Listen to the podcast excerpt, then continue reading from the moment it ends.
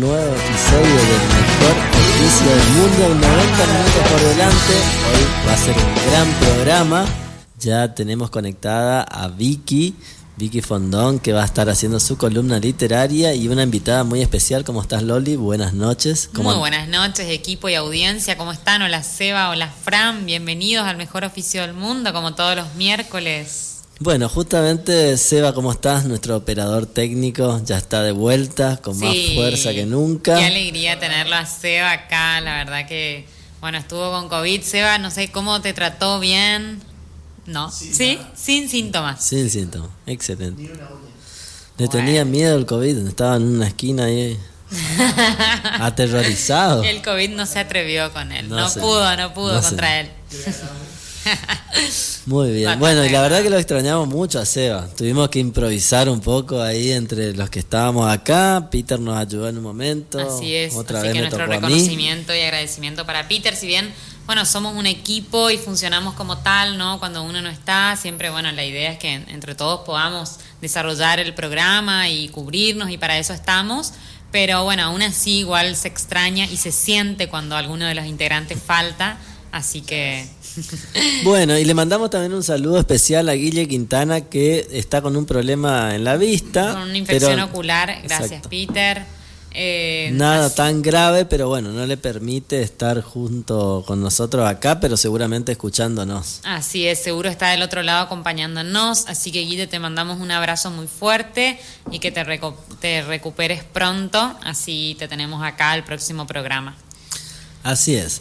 Bueno, vamos a conectarnos con Vicky, a ver qué nos tiene preparado para esta noche. Dale. Una noche muy calurosa en Goya. No estoy diciendo nada nuevo, pero en realidad tenemos una máxima de 37, mañana va a ser de 38 y por la noche ya tarde, casi a la madrugada, hay probabilidad de lluvias, algunas tormentas aisladas, decía el pronóstico. Eh, sin embargo, bueno, el ambiente está totalmente climatizado acá en Radio Bitácora. Ahí estamos. Victoria ya está con nosotros, así es que si no tenemos muchas vueltas, Eva, conectamos el micrófono. Y ya estamos al vamos presentando a ella. Buenas noches, Vicky, ¿cómo estás? Hola, ¿cómo andan? Muy bien, muy bien. ¿Vos cómo andás? ¿Cómo está el clima por Buenos Aires? Eh, Está muy pesado. Perdón. Sí, me volvió el eco. Volvió el eco. Volvió, el eco. ¿Volvió Seba por casualidad? volvió, Seba y volvió el eco. Ahí estamos en Seba vino con eco incluido. El karma del eco. Ahí seguimos o no? Sí. No sé qué hizo Peter la semana pasada.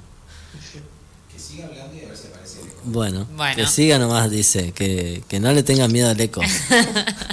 bueno, ahí, a ver, esperen un momento. A ver. Hola, un, dos, tres. Sí, sí, sí. Para la magia de la radio, es grande, Seba. No. No. no, es de la radio, es la, magia de la mano de Peter, te, comento. Ahí está, ya descubrimos el punto. Es buscarle ah, el, punto a la, a la, ¿Cómo es? ¿El dicho? es buscarle el punto justo, el punto exacto. el punto medio. En este caso la radio. es buscarle algún punto y dar en la tecla. bueno, exacto. Dimos en la tecla. Genial. Bueno, ¿cómo andan, che? Bien, bien, muy bien. Acá, también una noche calurosa, parece verano. Uh. Así que, sí. ¿Y allá? Bueno, entonces me parece que he elegido eh, algo que, viene a tono con este clima. Acá no hace tanto calor, pero sí hay muchísima humedad y bueno, fue un día muy cargado por distintos motivos.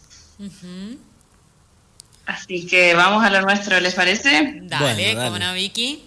Bueno, la semana pasada les había hablado de un libro que pertenece a la colección del recién venido y dije que la iba a visitar a esa colección bastante, pero no hoy, hoy la dejo en suspenso, pero voy a hablar de una novela, o bueno, no, una novela, eh, publicada por Rosa Iceberg, la autora se llama Ana Navajas, y en realidad la elegí, entre otras cosas, porque bueno, esta novela es del año 2019, pero déjenme chequear datos, pero yo la leí el año pasado en un momento así bastante álgido de la en, julio del año pasado la leí. Acá estoy mirando porque siempre le pongo fecha a la primera página del libro para, para después, cuando lo revisito, tener una fecha precisa de lectura. Me, tengo esa manía de lectora.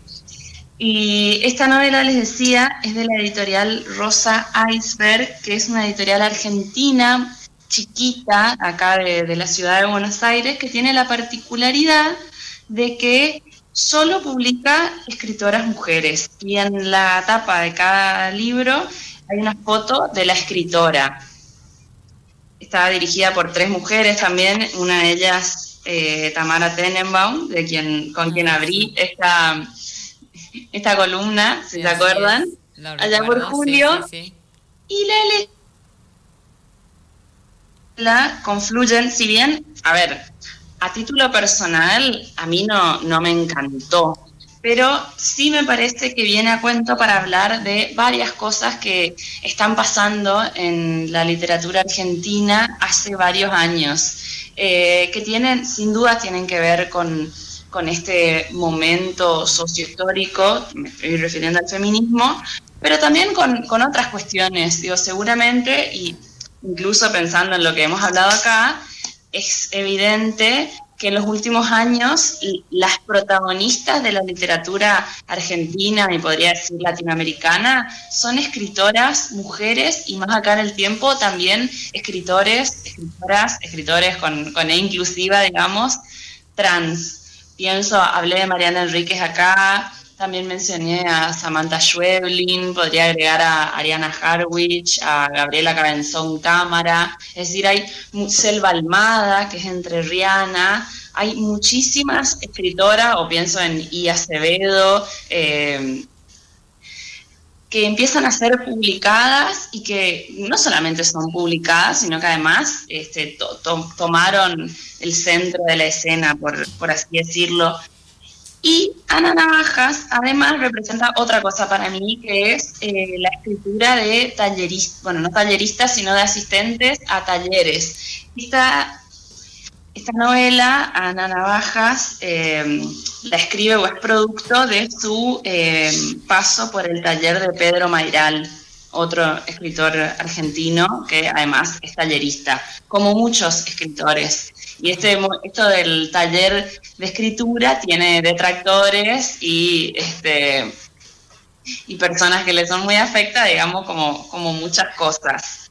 Así que por esto decidí traer este, esta novela y, ah, un motivo más que me olvidaba, que también es, eh, no sé si escucharon hablar de la literatura del yo o la autoficción, que es un movimiento que ha tomado como mucho hace ya varios años, no, no es algo novedoso, pero claro, pero que ha cobrado un carácter bastante preponderante en, hace ya algunos años. Y digamos, la narradora de esta novela se llama Ana Navajas, al igual que, que quien la escribe, digamos, eso está bueno muchos de quienes nos escuchan y Loli sin duda, porque es comunicóloga, como Ana Navajas. Creo que, esta novela te, te podría interesar a, a, vos, Loli. Ahora cuando la comente un poquito vas a entender por qué. Eh, está bueno hacer la distinción entre quien narra y quien escribe, digamos, la, voz narradora. Eh, no necesariamente la podemos o no necesariamente la debemos eh, circunscribir a quien escribe, digamos. Nosotros dialogamos con la voz narradora. Eh, dicho todo esto, les decía, esta novela yo la leí el año pasado durante el julio, en la, hasta el momento de la cuarentena bastante complejo y digamos, me ayudó en un punto a, transitar ese momento de tanto aislamiento porque eh, en mi historia personal me acercó a, cuestiones que me son muy cercanas. Ana Navajas es del interior de la provincia y vino, vino a estudiar a la capital en eh, eh, Ciencias de la Comunicación, por eso te dije, Loli, que que te podía interesar y esta novela es un poco la narración de, un duelo, esta narradora que está una mujer de edad mediana, eh, su hija es adolescente, pero está acercándose a, al momento ese en el que los hijos empiezan a, o les hijes empiezan a desplegar sus alas, es decir, está parada como en el medio de la vida, muere su madre y narra un poco ese duelo y ese encontrarse como en el, en el medio de la vida y hacer como un balance, si se quiere, y preguntarse, hacerse, barajar preguntas para ver si es que hay que barajar y dar de nuevo o, seguir por, por, una senda análoga. Este, así que eso con Ana Navajas y estás muy callada esta noche, les voy a leer un... Ana Navajas, Miki, recordame el nombre de la novela. Estás muy callada hoy. Estás muy callada hoy. Sí. Bien. Eh, como les decía, está este duelo porque acaba de, morir su madre y para que quienes nos escuchan y ustedes dos también, que yo pienso que a Loli le voy a llevar este libro cuando vaya para Goya porque me parece que lo puede disfrutar. Bueno, lo recibimos, eh, lo aceptamos. Entonces, al comienzo, muy al principio de la novela, eh, muere la madre de la narradora tras tres años de un cáncer atroz. Y entonces la narradora dice, supongo que durante toda esa mañana se habrá sentido absolutamente sola, aislada, escuchando aturdida su propia respiración, como cuando haces buceo, el sonido de la muerte. En un momento me pareció que necesitaría intimidad. Era evidente que cada bocanada de aire le estaba costando más y más hay ciertas cosas para las que idealmente uno necesita prescindir del público, como cagar, como morir.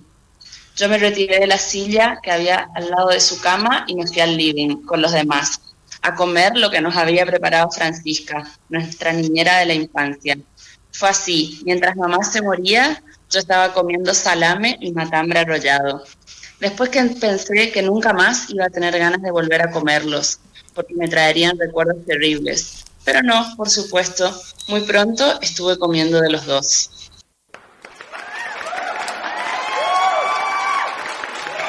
Ella nació en la localidad de San Isidro, 50 kilómetros al sur de la ciudad de Goya. Vivió ahí hasta la adolescencia, que comenzó la secundaria y se vino a Goya con su mamá. Vivió con su abuela, que para ella es una persona muy valiosa que representa mucho en su vida, Tal es así que hasta el día de hoy viven prácticamente juntas, muy cerca una de la otra. Es desarrolladora web, siempre estudió y trabajó a lo largo de su vida. Algo que la caracteriza es que siempre busca superarse, crecer, salir de su zona de confort. Algunos la definen como ejemplo de superación. Está siempre buscando la manera de mejorar. Es extremadamente ordenada, detallista, meticulosa y prolija. Trabajó durante ocho años en la distribuidora elgordo.com de Horacio Urdiró y luego, junto a dos socias, fundaron Proyecto M, una consultora de marketing, diseño y comunicación. Se capacita de manera permanente y desde el año pasado empezó capacitaciones de coaching para acompañar y asistir a emprendedores y sus marcas. Hace muchos años está en pareja con Gustavo, su compañero desde la adolescencia. Es sincera, noble, genuina, transparente, sencilla y simple. Tiene siempre un punto de vista equilibrado, hace preguntas que te invitan a la reflexión, te ayuda a mejorar y ver las cosas desde otra perspectiva, invita a pensar por fuera de la caja. Con nosotros, Jessica Ortigosa, la recibimos con un fuerte aplauso, por favor. Gracias. Bueno, buenas noches, muchas gracias por la invitación. La verdad que me quedé pensando con, todo lo que fue la introducción. Eh, gracias por la invitación, antes que nada. Bueno, ¿cómo, gracias a vos, gracias a vos, Jessy, por, por haber venido, la verdad, por, por tu generosidad, por tu tiempo, que es lo más valioso que alguien nos puede brindar. Yo, bueno, agradezco, siempre agradezco a, los colaboradores porque, bueno, para hacer tu presentación acudí a Marita, le pedí info. Eh, así que, bueno, gracias a ella eh, armé toda esta, esta presentación. También le escribí al gordo, pero se ve que se olvidó, el gordo olvidó, que también le mando un beso. Eh, así que, bueno, nada, la idea, ya te digo, es conocerte, poder conocer un poco tu historia, todo tu trayecto, tu camino cómo empezaste, cuándo arrancaste. Yo igual me hice acá un par de preguntitas que quiero hacer. claro, ah, yo lo que me quedé me quedo pensando un poco es primero me gustaría preguntarte cómo eh, llegaste a, a inclinarte hacia el desarrollo web y todo. Esa nueva tecnología que por ahí está como muy en boga y que bueno, es muy necesaria obviamente, pero bueno, ¿cómo llegaste ahí? Exacto. ¿Qué, es lo que te motivó? A ver, eh, yo lo que es informática lo tengo prácticamente desde la adolescencia. Yo hasta los 12 años crecí en el campo con mi abuela. Después me vengo a la secundaria a estudiar acá a Goya. Me acuerdo que el marido de mi, de mi mamá, soy hija de padres separados, digamos, el marido de mi mamá tenía una computadora y yo era la adicta que estaba todo el tiempo en la computadora el tiempo que podía, porque me limitaban el tiempo, digamos. Pero después, en esa época, estamos hablando de 2000 más o menos, eh, el internet era muy escaso, empezaban los primeros teléfonos, yo como que siempre me incliné hacia lo que es la computación. Siempre te atrajo el mundo de la tecnología. mucho, o sea, hoy en día siento que tal vez no sea lo que quiero seguir dedicándome, digamos, porque descubrí un mundo aparte con el desarrollo personal, pero tengo muchísimos años en lo que es informática en el 2011 me recibí en el Instituto San Martín de analista en sistemas y en el 2019 hice el intermedio de la licenciatura en informática. Entonces, todo eso, todo ese proceso y, el, estar de manera autodidacta también haciendo cosas en la computadora hace que tenga como una práctica y un montón de conocimiento, pero también en el camino me di cuenta que el, uno, yo siempre digo que uno es su propio límite, entonces me volqué mucho al desarrollo personal y desde el año pasado empecé con todo lo que es PNL, coaching. Bueno, ahí yo creo que te, voy a preguntar también, porque me identifico mucho con lo que estás diciendo, porque creo que habían como dos grupos en esa época, me, acuerdo muy claramente, del fines de los 90, donde empezaron a llegar las primeras computadoras Goya y estaban los que se sumaban a esa idea y estaban todo el día en la computadora y estaban los que no. Yo, por ejemplo, por unos amigos que tenía, uno es Leo, que vivía acá enfrente a la, radio, estábamos todo el día en la computadora y era muy de autodidacta y era la computadora era estar muchas horas, como vos decís. Claro. A, mí me pasa que aún hoy, si bien no me quiero dedicar a eso, porque como que ya conozco un poco el detrás de escena y como que siento que viste cuando uno siente que no viene a hacer eso en la vida, sino que va por otro lado, pero igual me fascina todo lo que es la tecnología, la informática, el, el ver a la gente trabajar detrás de una computadora y más saber cómo funciona el detrás, me fascina. Pero, a ver... Bueno, pero ahí hay una gran diferencia entre la gente que se adapta a la tecnología permanentemente y a la gente que le cuesta mucho más. por ahí más reticente o más reacia también. Pero bueno, yo creo que ese fue un punto muy importante para, para muchos de, esta generación. Igual es una gran herramienta porque bueno, te abre un montón de puertas, te facilita un montón, por más de que por ahí no quieras dedicarte de lleno a eso, pero es una súper herramienta, digo. Lo, que me pasa también es que al tener un montón de conocimiento es como que se me hace mucho más fácil. Claro. Es como que eh, fácil me adapto a una nueva tecnología o, o poder asesorar, por ejemplo, con todo el conocimiento a otras personas que eh, en 2021 por ahí recién están empezando a, a, introducirse sí o sí porque no les queda otra para sus negocios. Tal cual. Algo que me encantó de lo que leí de vos es que siempre estás como queriendo salir de tu zona de confort. Nosotros decimos que en la zona de confort todo es cómodo y seguro, pero nada crece estando allí. Cuando uno se desplaza de ese lugar, ahí ocurren los mayores niveles de aprendizaje. Y cuando mientras escribía dije, wow, o sea, qué bueno. Y ya que abordaste un poco el tema que vos dijiste, siento que eso no es lo que vine a hacer a esta vida. ¿Y cuál sentís que es tu misión entonces? Yo, siento que mi misión es impactar a las personas a fin de que se puedan desarrollar en lo que, lo que quieran, digamos. O sea, que vivan de su propósito, siendo felices. Porque ¿qué pasa? A veces nuestros mismos padres, nuestro entorno, a veces no, nos dice, bueno, estudia esto, estudia lo otro, anda por aquí, anda por allá teniendo en cuenta sus paradigmas, sus creencias. Mi, mi abuela me acuerdo que me decía, yo quiero que vos estudies para doctora, me decía. Y no hay nada más alejado de la realidad. Yo le decía, búsquese otra hija. otra nieta. Y, claro.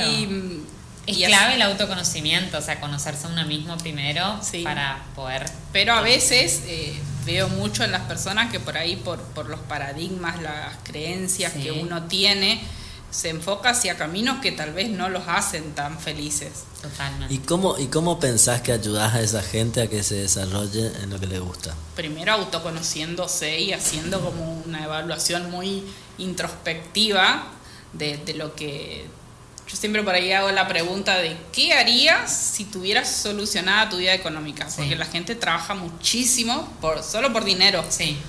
Y tal vez por un bienestar económico que no necesariamente los hace felices. Entonces, como, ¿qué harías si tuvieras todo el dinero, digamos? ¿A qué te dedicarías o qué harías gratis? Y es como...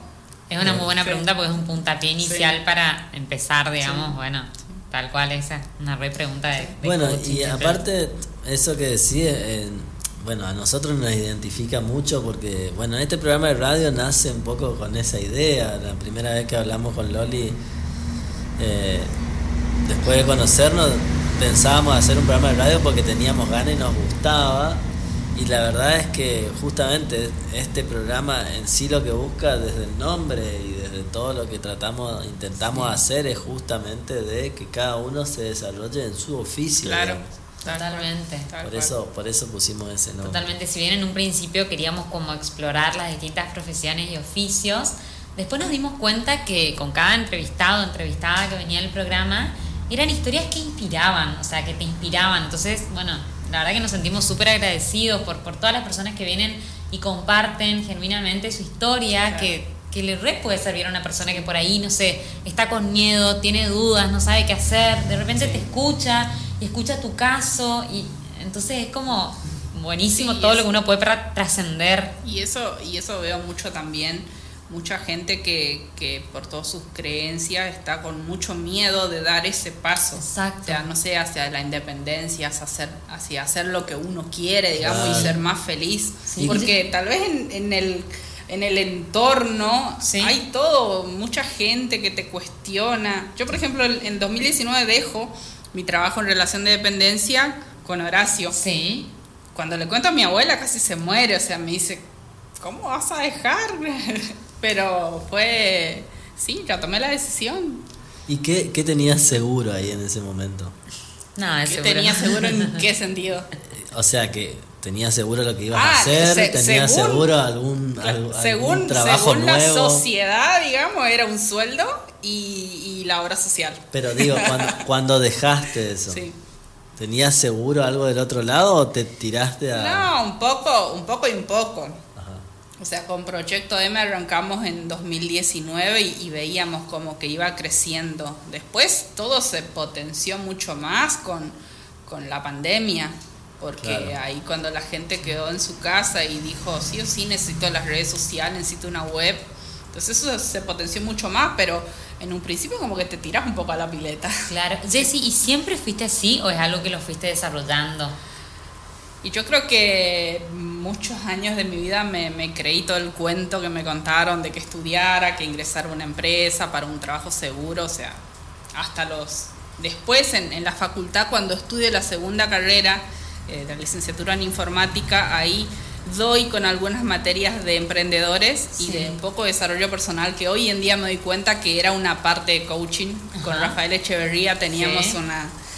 Hoy en día me doy cuenta de eso y digo, wow, ya ahí ya estaba. Mira, ¿y cómo llegaste al mundo del coaching, PNL? Bueno, que a mí también me eh, encanta y yo también me formé en eso, me encanta. El año antes pasado, un, un mentor que yo sigo dio una certificación en PNL y yo me acuerdo como que sentía que necesitaba, digamos, em, como hacer un cambio, pero ni siquiera pude terminar la certificación, era una semana. Y entonces dije, bueno, pasó otro año y como que me pasaron cosas como que no, no iba terminando con lo que empezaba, entonces se convirtió en un problema para mí. Entonces me propuse como primero terminar la certificación nueva que él había ofrecido el año pasado y entonces eh, la terminé y a partir de ahí compro un paquete de todo lo que es coach de vida y liderazgo disruptivo, o sea que sería como coach ejecutivo. Y ahora, este año, en todo ese proceso, empecé con, hace menos de mes, la maestría internacional de coaching. ¡Wow! ¡Qué lindo! y la verdad que creo que fue fueron como las mejores decisiones que, que tomé en mi vida, digamos. ¡Wow! Qué, qué bueno. ¿Y el coaching entonces lo descubriste? Sí, lo descubrí de autodidacta. O sea, eh, yo en, la carrera de informática principalmente, cuando estudié la segunda, digamos, en mis momentos libres eh, me ponía a ver eh, videos de, de YouTube que tenían que ver mucho con el desarrollo personal, motivación y todo eso. Sí. me pasaba horas, o sea, haciendo mis cosas, digamos, cuando tenía tiempo libre, lo hacía. Y después una cosa te va llevando a la otra, digamos, como que necesitas saber más, necesitar... Pero es importante eso, estar alerta y prestar atención a eso que hacemos, que nos sale de manera natural, ¿no? Que de repente estamos mirando videos y le dedicamos tanto tiempo porque nos gusta, nos motiva, nos moviliza. Entonces, como es estar despiertos y prestar atención a esas cosas que, porque ahí está la respuesta, digo. Tal cual, así Sí, de lo que nos gusta hacer. Bueno, ¿y hace mucho no vas a San Isidro? Y hace un montón, ahora creo que fui hace como dos o tres años. Lo que pasa que la casa en la que vivíamos se vendió en su momento y es como que hoy en día no, no tenemos nada ahí, digamos. Vamos y pasamos por la casa y, la casa está abandonada encima, así que como que... Claro. ¿Y cómo era esa infancia, ya te acordás? fue la mejor. Si tuviera que vivir otra vida, volvería a vivir esa vida. De hecho, cuando por ahí hago ejercicios eh, qué sé yo, por ejemplo, de regresión y esas cosas, y, recuerdo como momentos felices, eh, es esa etapa, porque viví con mi abuela y con mi primo, pero éramos súper felices, la paz absoluta. Qué lindo, qué lindo. Siempre, siempre preguntamos por, por la infancia, ¿no es cierto? siempre es una pregunta que siempre hacemos. Sí, porque estaba siempre relacionado con esas cosas que hacemos de chico que después nos terminan eh, afectando nuestra, vida adulta, digo, o sea... Sí, los juegos son muy reveladores, bueno, nosotros de chicos jugábamos que, teníamos un programa de radio uno. ¿En serio? No te puedo creer. Sí, sí, hoy lo hicimos realidad. Y seguimos jugando, porque esa la, la realidad es esa y es lo más importante, yo creo que nunca hay que dejar de jugar a, a, lo que sea, a lo que nos guste jugar, digamos, pero hay que, hay que jugar, por ahí de grandes ya nos nos encasillan en que tenemos que ser serios y hay que hacer las cosas. Un montón. Creo que muchos nos compramos esa idea como de pasar del adulto y ya no volver a esa a ese disfrute que, que los niños lo tienen de manera natural, viven el, el presente y listo, y creen que todo lo pueden y somos los adultos por ahí los que los limitamos. Totalmente. Yo veo en coaching, veo que hacen mucho de eso, de, como intentar bailar, jugar, saltar, no sé. Bueno, pero mover el cuerpo porque eso impacta también en las emociones y o sea, nos predispone de una manera diferente para la acción. Claro, pero ¿cómo nos cuesta, digamos, eh, tratar de salir de ese casillero tan... Yo creo que no, nos cuesta mucho porque para mí fuimos formados. Exactamente. Eh, yo hoy siento que lo, por eso a mí me pasó que en 2019 me recibo del intermedio de la licenciatura y digo, no, hasta acá llegué. Porque yo siento que la educación formal es, para mí está como obsoleta. Totalmente obsoleta. Le falta como un montón de cosas aportar a la sociedad de hoy. O sea, ¿qué es lo que necesitan los chicos, los adolescentes de hoy para ser felices, prósperos? Bueno, y la pandemia reveló un montón de cosas también en ese sentido, sobre todo de lo tecnológico, que es por ahí tu especialidad, digamos. ¿Hubo algún acontecimiento o algo puntual, o algún punto de inflexión que a vos te llevó, digamos, a, a, cambiar por ahí un poco tu destino, digamos? Esto de... A mí me pasó que, que como en 2015, por ahí me diagnostican hipotiroidismo y empecé como todo un proceso de estrés terrible en donde ahí me planteo, es trabajando, trabajando en relación de dependencia, ¿no? Me planteo como, ¿qué estoy haciendo de mi vida? y, de la mano algunos familiares que también me hicieron esa pregunta, si eso era lo que yo quería, un poco.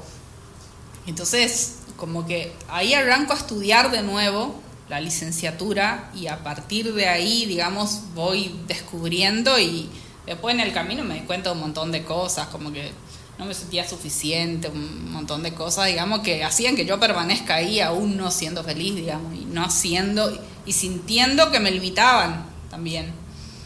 Entonces, eh, creo que a partir de, caer, de un quiebre, digamos, eh, logro salir y ver otras opciones. ¿Y cuál fue el, mayor aprendizaje que lograste capitalizar ahí en todo ese tiempo? Y en todo ese tiempo para mí fue, no sé, como, primero que estaba educada de una forma en la que básicamente no importaba si era feliz o no.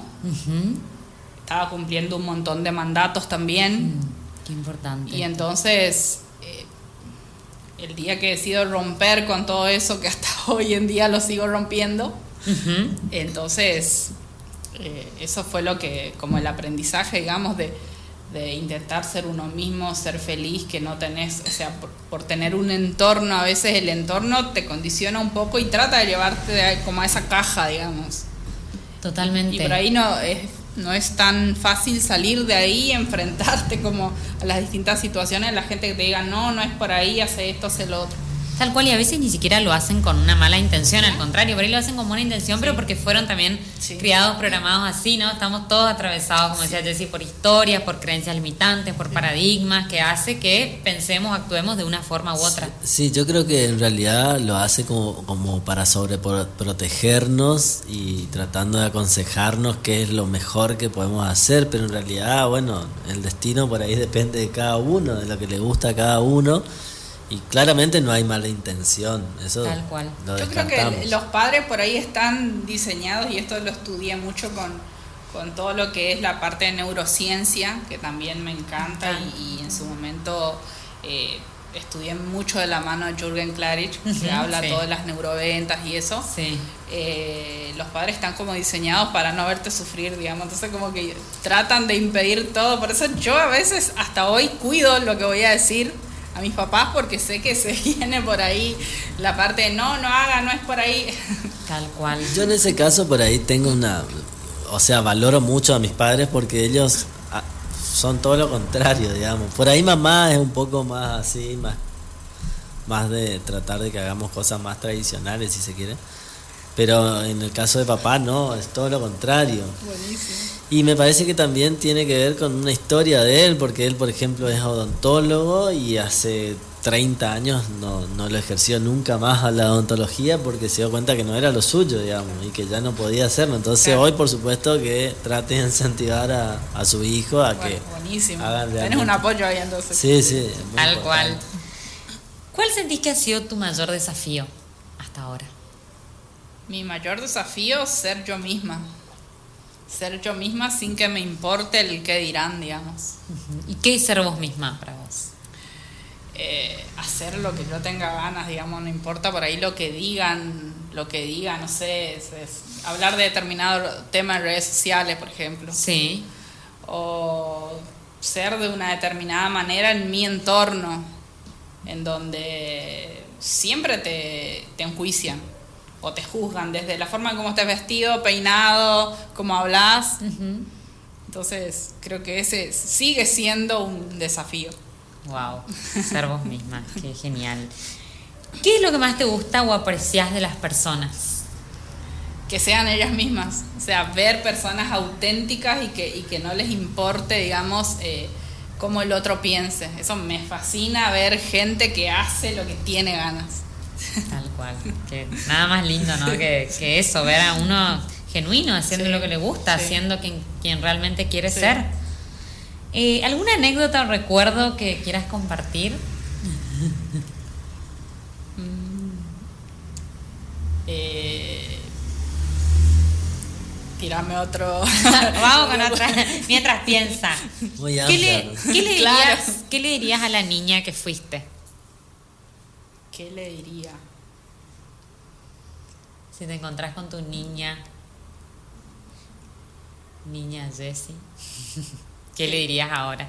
¿Qué le diría? Como que, que tiene la capacidad de lograr eh, lo que ella quiere, solo se tiene que proponer y trabajar en ella misma. ¡Wow! ¡Qué mensaje poderoso! Me encantó. Eh, ¿Cómo te gustaría ser recordada? Me gustaría ser recordada. Como, una persona que, trató de ser ella misma, auténtica, y que, y que dio lo mejor para tratar de ayudar a las personas en, lo que quieran, ya sea desde los medios digitales, ya sea con una pregunta. Eh, para mí, si una persona, yo le hice alguna pregunta que le resonó y le ayudó a pensar, como que ya está. Sentí que cumpliste tu, tarea, que algo moviste ahí, que moviste una ficha.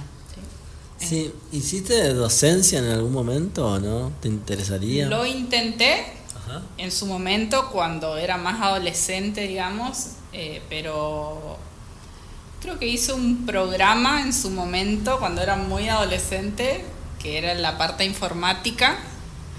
Eh, y después, si no, cursos en línea, ahora más. Claro, pero veo que tenés como, bueno, a mí, bueno, Loli también es docente, está bueno eso de tratar de motivar a los chicos a que puedan desarrollar sus propios sueños, digamos y es un espacio en, el cual te veo, no sé si te gustaría por ahí, sería interesante por lo menos para una experiencia. Sí, la verdad que sí, yo no, hoy en día no, no me cierro a ningún, a nada, digamos, siempre que pueda aportar algo o hacer que alguien, no sé, impacte de alguna manera, bienvenido sea. Qué bueno, voy a buscar más preguntitas. ¿Cuál es tu mayor fortaleza? Mi mayor fortaleza tal vez tratar de ser como espontánea y siempre tratar de, decir lo que, lo que me parece, o sea, no como no mentir, digamos, en vender algo por ahí que, o tal vez que yo no esté de acuerdo. Ser como sincera, creo que puede ser una de mis fortalezas. Estar, alineada con tus valores. Claro, eso a veces choca un poco, ¿no es cierto? Contra, ¿Te acordás algún momento así donde nadie quería decir la verdad y tuviste, tuviste que decirlo vos. Extremadamente momentos sincericidios de Jesse. Es un montón de veces con Marita, a veces varias veces, así con en reuniones, por ejemplo, en donde nadie quiere decir lo que hay que decir y yo lo digo y ella me escribe por privado. Se tenía que decir y se dijo.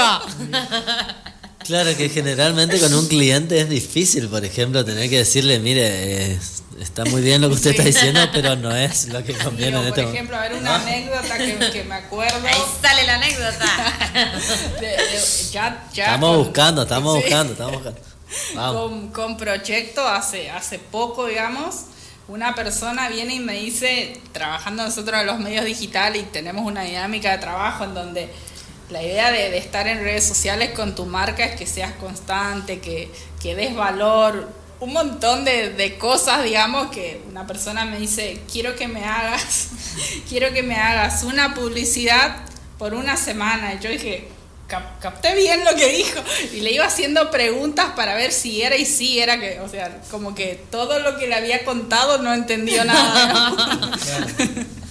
es que generalmente pasa que el cliente va con una idea y vos le podés contar todo el cuento del mundo, pero él se está pensando en eso. quiere como la solución aislada de afuera, ¿no? Y, por ahí no se da cuenta que el, compromiso tiene que estar en uno mismo, claro, digamos, involucrarse. Y a, veces por eso pasa también que no, no, tal vez no lleguemos a acuerdos con clientes porque vienen con su opción cerrada, digamos, en donde uno lo asesora y te das cuenta que ellos son los que tienen que estar dispuestos a hacer ciertas cosas para que funcione, digamos. Claro. También vemos mucho por ahí que, que es como, bueno, te delego a vos, digamos, no me hago cargo de mi parte que me toque, porque de última es la marca de cada uno, digamos. Claro. Y entonces, eso también, a veces uno dice, ah, no, pero en realidad no, no somos nosotros el problema, digamos, sino que es 50 y 50, siempre lo decimos, trabajar con, con clientes. Exacto, sí.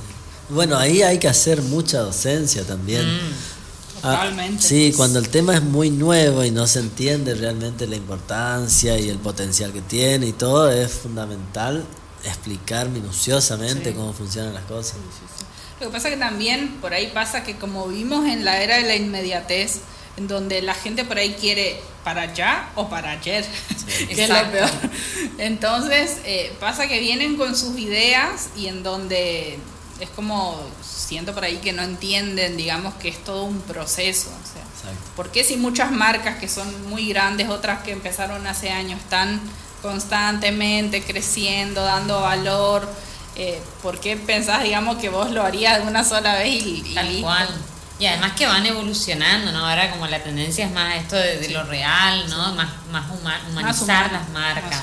Lo que pasa es que también hay muchas ciencias que podríamos decirles que son no son objetivas, sino que son más sociales, que son mucho más subjetivas, que, que, que no son exactas, digamos. Y eh, yo creo que hay mucha gente que está acostumbrado a, la, a, las carreras exactas, donde, no sé, la abogacía, la matemática. Entonces ellos tienen un problema y quieren la solución exacta y que listo, y que funcione. Sí, por ahí le cuesta mucho más a las personas más grandes. Mm. Imagínate una persona que tiene una marca hace un montón de años y está acostumbrada a que esto le salga así. Y de pronto tal vez eso funcione para sus números, para tener, no sé, un Excel con determinados determinadas estadísticas, pero hoy en día los medios digitales como usted juega mucho otra cosa y de por medio la emocionalidad y la humanización. Claro.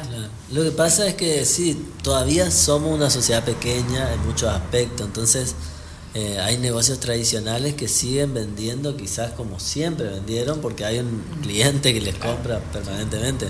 Pero después hay muchos rubros, sobre todo los nuevos emprendedores, todos los temas gastronómicos bueno, todo esto de la tecnología y un montón de proyectos nuevos que empezaron a crecer a, niveles eh, muy, muy acelerados. Sí, sí eso, eso se ve un montón también, sobre todo por ahí nos damos cuenta que hay, hay gente grande que trata de adaptarse y entiende que lo necesita y se adapta, digamos, al proceso. Y después están las mentes jóvenes de los emprendedores que directamente, yo veo un montón de negocios a veces que es solo digital, tienen un montón de seguidores y venden un montón y, es como el, ese cambio de, chip, digamos, de decir lo necesito, lo hago y lo trabajo, digamos. Sí. ¿Qué es lo que más les llama la atención por ahí? ¿Alguna característica o rasgo común que encuentran en emprendedores o clientes que, que tienen? Eh, y la mayoría que más crece, digamos, es aquel que es disruptivo, que tiene la mente abierta, que está pendiente de las tendencias, que dice, ah, bueno, siento que es por ahí porque el mismo mercado me está indicando, bueno, voy por ahí. Claro. Que escucha al cliente, que escucha al mercado, que está atento. Eso es, es como lo que más se ve y se nota en el crecimiento de los emprendedores cuando son así jóvenes o tienen esa capacidad de adaptarse a los cambios. Claro. ¿Y, qué le dirías, por ejemplo, a un, emprendedor que recién está empezando, que está comenzando a dar sus primeros pasos? Y yo le diría que, que se atreva, primero que aún con miedo, eh, tiene que hacerlo, digamos, si, si quiere ir por sus sueños, que, que, a veces el miedo, no, a veces el miedo muchísimas veces frena e impide que, vayas por tu sueño. Pero eh, aún con miedo pueden hacerlo, o sea, trabajarlo hasta que el miedo se haga más chiquito y uno trascienda eso. Y siempre tener la mente muy abierta a, los cambios, a, mirar mucho qué hace tu competencia, el mercado, por dónde va y adaptarse. ¿Cuál es la, consulta por ahí que más reciben o necesidad que, tienen por parte de los clientes hacia ustedes? y todo lo que sea redes sociales. Eh, manejo de redes, uso de redes. Manejo de redes. Eh, nosotros por ahí manejamos distintos packs, en donde, por ejemplo, una es la gestión total de las redes sociales, donde nos encargamos de todo, con la supervisión del cliente siempre. Y la otra parte es creamos como unos packs que solucionan la red en donde le creamos todo y se autogestiona. Entonces, esas son por ahí las mayores consultas que, que, tenemos. Después, en, siguiente, ahora estamos potenciando mucho, por ejemplo, todo lo que es mentoría en marcas y asesoría de redes.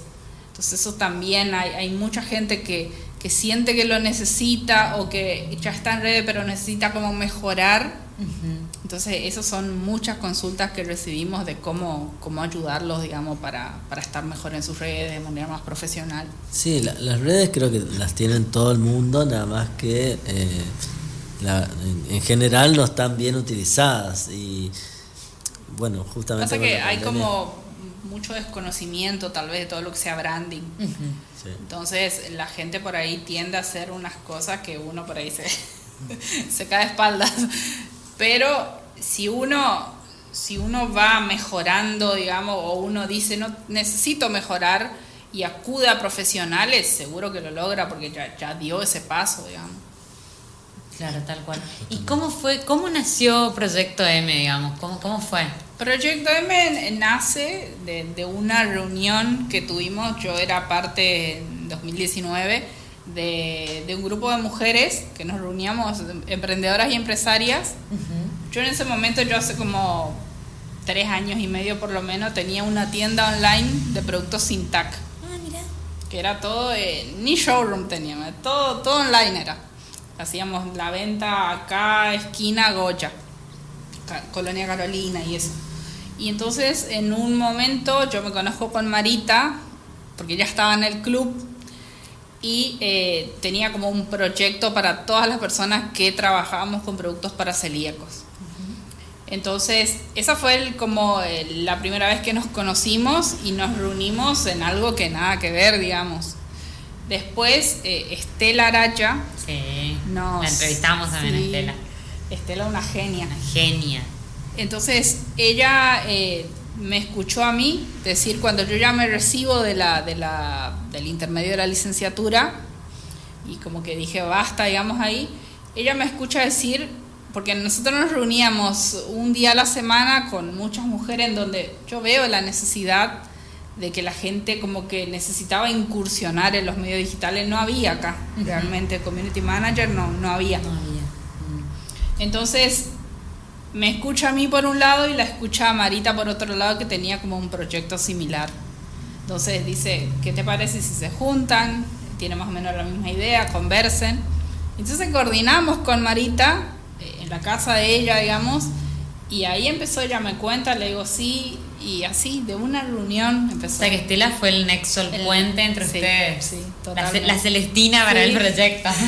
Tal cual. Y ahí, digamos, una hora después venía Kimei, que es nuestra diseñadora y socia. La conozco, sí. Entonces, ahí como que de esa reunión surge todo y empezamos a reunirnos tres veces, cuatro por semana lo que hacía falta, a empezar a darle, darle estructura y vida a ese proyecto, digamos. Sí y así arrancamos de una reunión. Fue como, hoy lo pienso y fue como loco porque no es que éramos amigas de antes ni habíamos compartido otro proyecto, no. ¿Y cómo fue ese proceso de, empezar a conocerse ustedes y al mismo tiempo, bueno, tener un, proyecto en conjunto?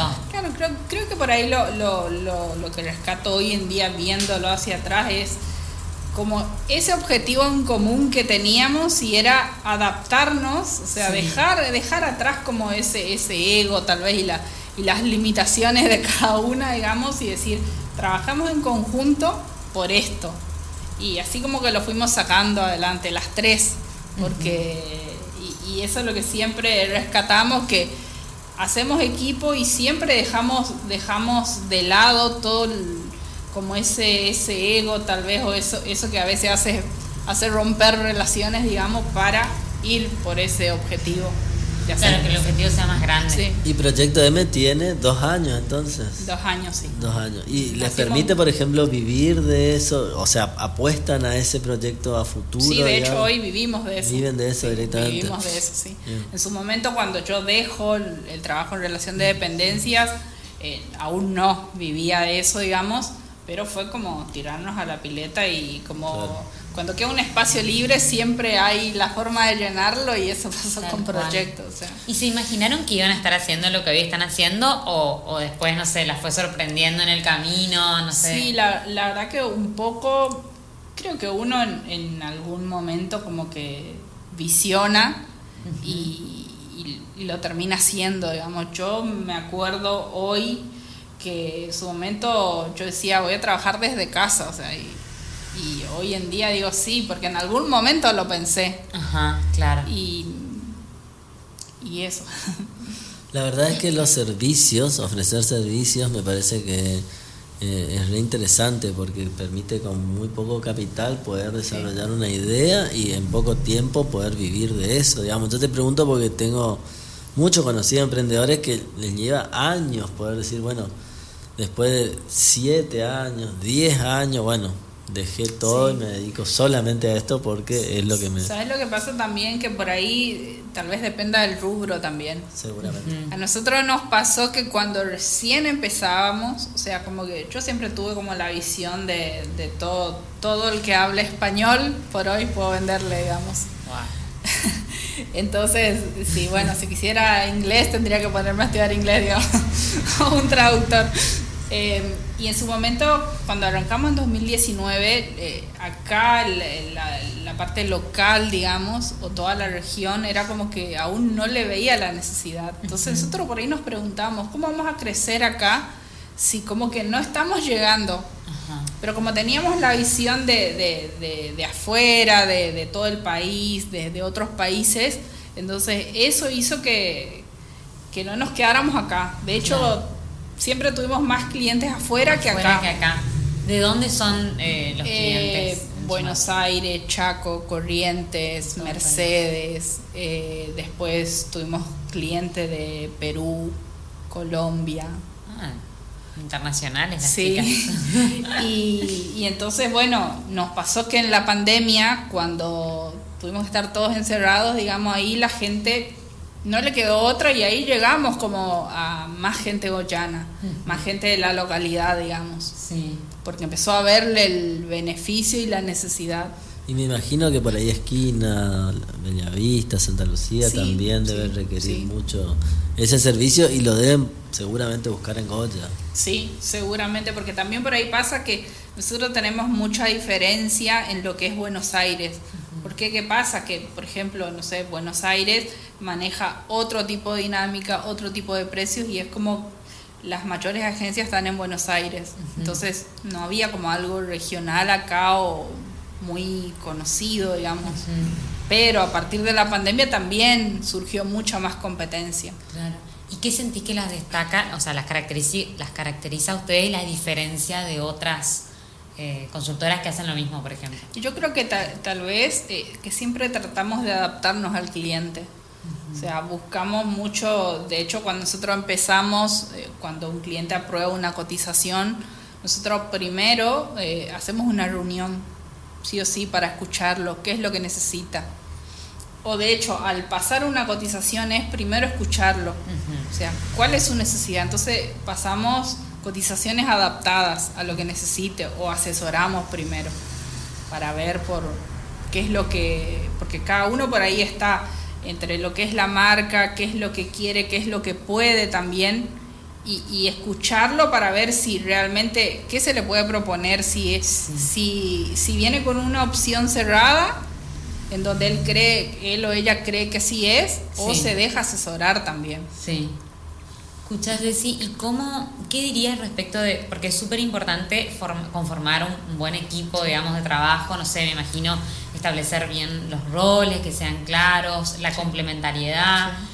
¿Cómo es? La confianza la confianza. de los tiempos de entrega, de presentación de proyectos. Exactamente. Eh, ¿Cuáles crees vos que, que, bueno, qué las caracteriza a ustedes como equipo y qué crees que debe tener, o sea, para ser buen equipo, digamos? ¿Qué ingrediente? Yo creo que es fundamental la confianza, la sinceridad, que eso nosotros lo, lo, vemos todo el tiempo en nosotros, digamos, nosotros sabemos que en la otra podemos confiar plenamente. Sí. Eh, la, la, la, parte de empatía también es importante, por ahí ponerse en el lugar del otro. O un equipo justamente lo que hace es resolver, estar en los momentos tal vez que la otra no pueda, por ejemplo, o ver cómo se resuelve en conjunto. Sí. Eso. ¿Y a, dónde te gustaría llegar? ¿Cómo te ves de acá a, no sé, 5 o 10 años, por ejemplo? 5 o 10 años, a mí me gustaría impactar de, de manera mundial, si pudiera. Impactar de manera ¿Y esto de las redes sociales es lo que te interesa desarrollar, digamos? Eh, el desarrollo personal. A mí me, sí, a mí me gusta más hoy en día lo, lo que quiero hacer en próximos años es ayudar a emprendedores a que, a que logren vivir de su propósito. Eh, eso es lo que más me gusta es enganchar en la parte de medios digitales con el desarrollo personal para que eso tenga un propósito. Entonces, eh, como que cada marca sean ellas mismas, digamos con, su, con su impronta porque cada uno es único. Tal cual. Eh, ¿Alguna frase o lema de tu vida? Mm, una sería que los límites eh, somos cada uno, digamos, nos ponemos nosotros a veces los propios límites y podemos trabajarlo y trascenderlos. Y otro sería que si puedes pensarlo, puedes hacerlo. Que primero todo nace en la mente para luego materializarlo. Tal cual. Ah, eso a mí me resuena mucho eso de si puedes pensarlo, puedes hacerlo, porque, eh, bueno, cuando yo trabajaba en el banco, en el Banco Galicia, nunca me voy a olvidar una noche, yo estaba durmiendo y escucho un ruido como si fuera una explosión. Les juro que encima yo me acababa de mudar y dije, no sé, bueno, alguien me entró, no sé. Escucho un ruido como si fuera un disparo, bueno, y me levanto, me acerco y se me había caído un cuadrito, mira, qué loco que el cuadrito decía, si puedes pensarlo, puedes hacerlo. Y yo en ese momento estaba con la disyuntiva de si dejaba el banco, que quería hacer otra cosa, bueno. Y fue como, no basta, tipo, la, el universo me lo está diciendo por todos lados. Tal cual. Te juro que, bueno, por eso a mí, me, a mí esa, esa frase me, hace mucho, mucho sentido. Yo creo que, que, bueno, ahora, ahora estudiando, arrancando con este nuevo proceso de la maestría, eh, es eso justamente que siempre todo nace primero en la mente, o sea, en algún momento soñaste lo que luego materializás, ya sea bueno o malo. Totalmente, sí, primero lo, lo empieza acá, digamos, ¿no? Acá en la mente, después también está bueno escribirlo y después como pasaje a la acción. ¿Y te ves, por ejemplo, trabajando desde acá de Goya? ¿Te gustaría ir a otra ciudad más grande, a otro país? Y mira, me gustaría viajar por el mundo, pero no necesariamente, no sé si vivir. Hoy en día la verdad que la tengo a mi abuela grande, va a cumplir casi 80 años y bueno... Eh, ¿Cómo se llama tu abuela? Fortunata. Fortunata, le mandamos un beso, no sé si estará escuchando, ¿no? No sé si estará escuchando, le dije en qué radio voy a escuchar, no sé si la estará escuchando. Pero eso, yo me veo trabajando, yo siento que el estar en un lugar no es una limitante para trabajar a cualquier otra parte, digamos. Totalmente. Cosa que antes tal vez sí era una limitante, pero hoy en día siento que en su momento lo, lo visualicé así también. ¿Cómo es ese vínculo con tu abuela? Porque bueno, cuando hacía la presentación veo que es una figura muy importante en tu vida y bueno, y recién también la nombraste. ¿Cómo, ¿Cómo, es ese vínculo? Mi abuela la verdad es súper importante para mí. Estuvo es tu abuela materna, ¿no? Sí, mi abuela materna. Sí. Eh, estuvo presente en todos los momentos de mi vida, aún hoy, que vivimos casi juntas, porque ella tiene su casa adelante, yo tengo atrás, digamos, la casa. Eh, creo que somos muy importantes la una para la otra. Estuvo como en todos los momentos y quiero que siga estando, digamos. Qué lindo. Jessy, ¿vivís con tu pareja? Sí. sí. ¿Te gustaría ser madre en algún momento? Sí, sí, sí, por supuesto que sí. ¿Te gustaría? Sí, sí. ¿Estás abierta a la, a la maternidad? Sí. bueno. y ¿qué tal se porta tu abuela? ¿Se porta, ¿se porta bien? ¿Hace caso? ¿Eh? Bueno, a ver, eh, no sé si ustedes tienen, no sé, papás o abuelos cerca, pero el, como que la, la edad los vuelve inimputable un poco. Son, sí, en cuanto a decir lo que piensan, lo dicen sí, Son los maestros en decir lo que piensan. Eso asegura. Y claro, que vienen con todas su, sus vivencias, digamos, a buscar que las cosas sean de tal manera. A mí me pasa eso mucho con mi abuela, pero bueno, como ella sabe que yo no en mucho caso no hago, digamos, entonces como que por ahí se resigna un poco, pero mi abuela tiene como esa personalidad fuerte de decir, yo quiero que así sean las cosas. Pero conmigo como a veces por ahí choca tal vez en eso de que no, pará. Porque ¿qué pasa? Yo crecí con ella y después pasé muchos años con ella, entonces ella siente que, bueno, es la mamá, ¿no? Entonces te puede seguir diciendo lo que uno tiene que hacer. ¿Y cómo? Ah, perdón, no. No, yo iba a decir simplemente que, que por otro lado también quizás eh, todo eso de que ella intenta decirte en algún punto también hace reflexionar mucho, digamos, porque no sé, por ahí uno es, muchas veces lanzado y atrevido, intenta hacer cosas y esto que del otro lado una persona que, que querés todo el tiempo te esté contradiciendo, está bueno para decir, bueno, qué tan fuerte está mi idea, si me largo o no me largo. Sí, a veces, a veces pasa que también es como que el universo te, te, tira cosas para ver si realmente estás dispuesto a ir por ahí. Entonces, a ver, a ver qué tan fuerte es tu objetivo. Vamos con todo y bueno, si lo superás, tal cual. lo trascendés, digamos. Tal cual. ¿Te consideras una persona intuitiva? Eh, sí, sí, bastante. ¿Cuál es tu próximo desafío? Mi próximo desafío. ¿Tenés alguno así ahora, algo que... Y ahora mi idea es como empezar, eh, empezar más. Estamos ahora con proyecto, estamos buscando lanzar la plataforma online. Ajá. Entonces estamos un poco abocados a eso, a todo lo que son los cursos digitales. Ya empezamos con lo que son mentorías, digamos, asesoría en redes y marca, pero la idea es como automatizar eh, la plataforma online. Y ahí eh, todo lo que sea cursos en medios digitales, toda la parte digital y por mi parte ir sacando como algunos cursos en desarrollo personal. Qué lindo, a través de la plataforma. Sí, es la idea, sí. Ah, bueno, alto desafío, y, la idea es hacerlo virtual. La idea es hacerlo virtual. y seguir, por supuesto, con, con las asesorías porque, a ver, lo que no nos limita justamente es hacerlo online. Claro, exacto. Porque si no, pasar fronteras. La verdad, que no, no, me, no me veo tal vez viajando por, por una asesoría o una mentoría. Claro. Jessy, ¿qué es lo que más te gratifica de tu trabajo? Poder ayudar a, a, los clientes, poder ayudar a las personas, siempre sabiendo que detrás de toda marca hay una persona y hacer que, que aprendan, que les vaya mejor, eso la verdad que es impagable. perdón, ¿sentís como que hay algún cambio, alguna transformación en la sociedad de a poco a medida que, no sé, digo, con todo esto, ¿no? ¿Sentís ahí que hay como un avance? que, que, hay, eh, sobre todo por ahí en la gente más joven, es como, ya los adolescentes ya están con otros chicos tienen otra, otra cabeza, otra, otra forma de ver la vida. Sí. Creo que capaz nuestra edad es como la transición en donde nos adaptamos o la sufrimos, digamos. Pero, pero lo que son los adolescentes ya vienen con otra cabeza. ¿Y, ¿Y, qué otras cosas te gusta hacer, Jessica, aparte de lo laboral, digamos? ¿Cuáles son tus otras actividades? ¿Algún cable a tierra que uno dice, bueno, la verdad que estoy con mucho trabajo y necesito... Eh, por ejemplo, últimamente me conecté mucho con, ir al gimnasio. Eh, practico Zoom ahora empecé a probar musculación, por ejemplo. Mira.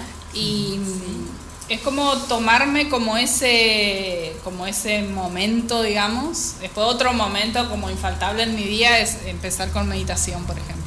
¿Arrancas todas las mañanas con una meditación, Con una meditación guiada, sí. ¿Y cómo es eso? O sea, de, internet, digamos. Sí, lo, tomo videos de, YouTube y hago 15 o 20 minutos de meditación que siento que, últimamente me ha cambiado muchísimo. Es como que lo necesito ya. ¿Y cómo incorporaste este hábito de sí? Y lo fui incorporando en, a través de que hice en su momento lo que fue coach de vida y liderazgo eh, tenía una parte del programa que era eh, como especie de audios, que eran meditaciones con regresión y, todo eso.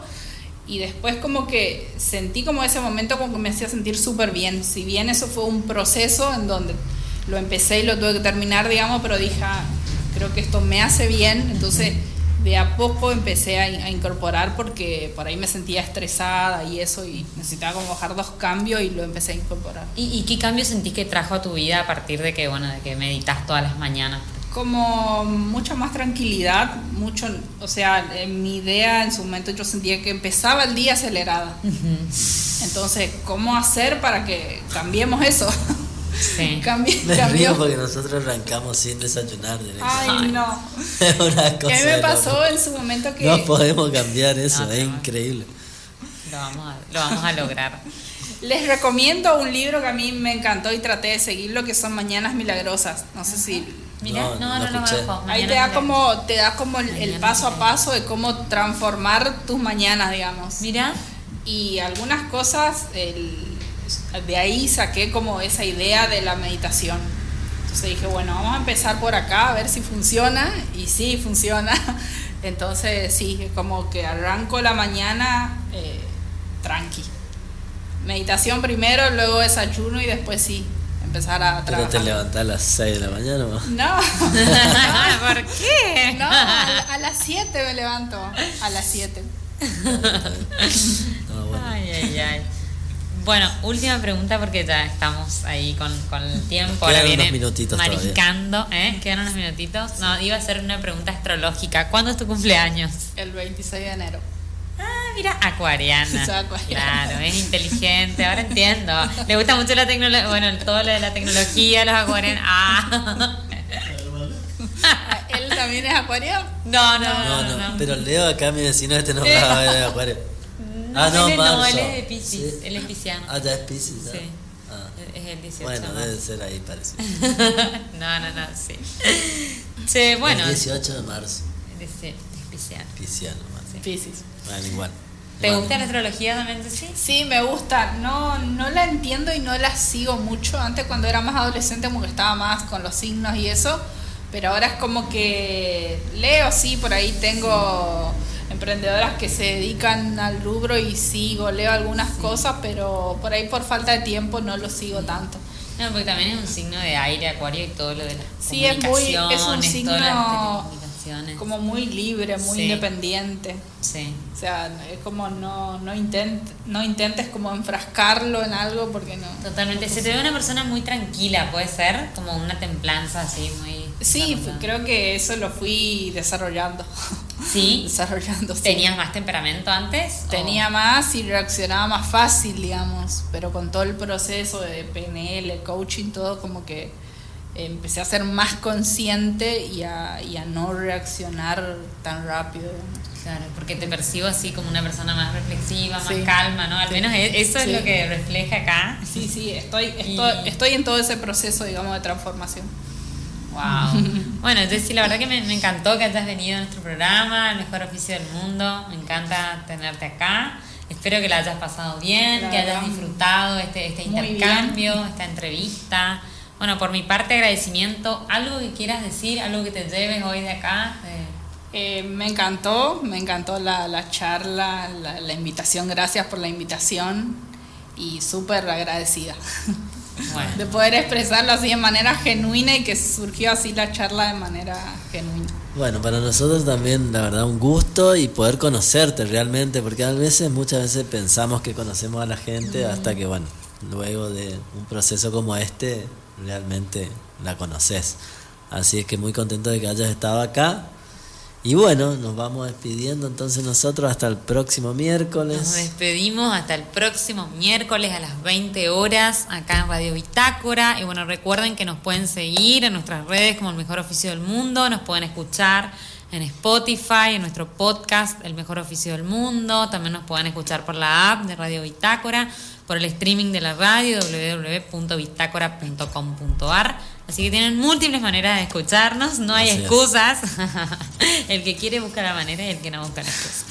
Así que bueno, muchísimas gracias a todos por acompañarnos, por estar ahí del otro lado. La verdad que eh, siempre que por ahí nos encontramos con alguien que nos dice, ah, Sí, yo los escucho, o sea, agradecemos también el reconocimiento de las personas porque es muy lindo, si bien nos encanta lo que hacemos, también es súper lindo que del otro lado, no sé, guste lo que, lo que hacemos, lo que pasa acá.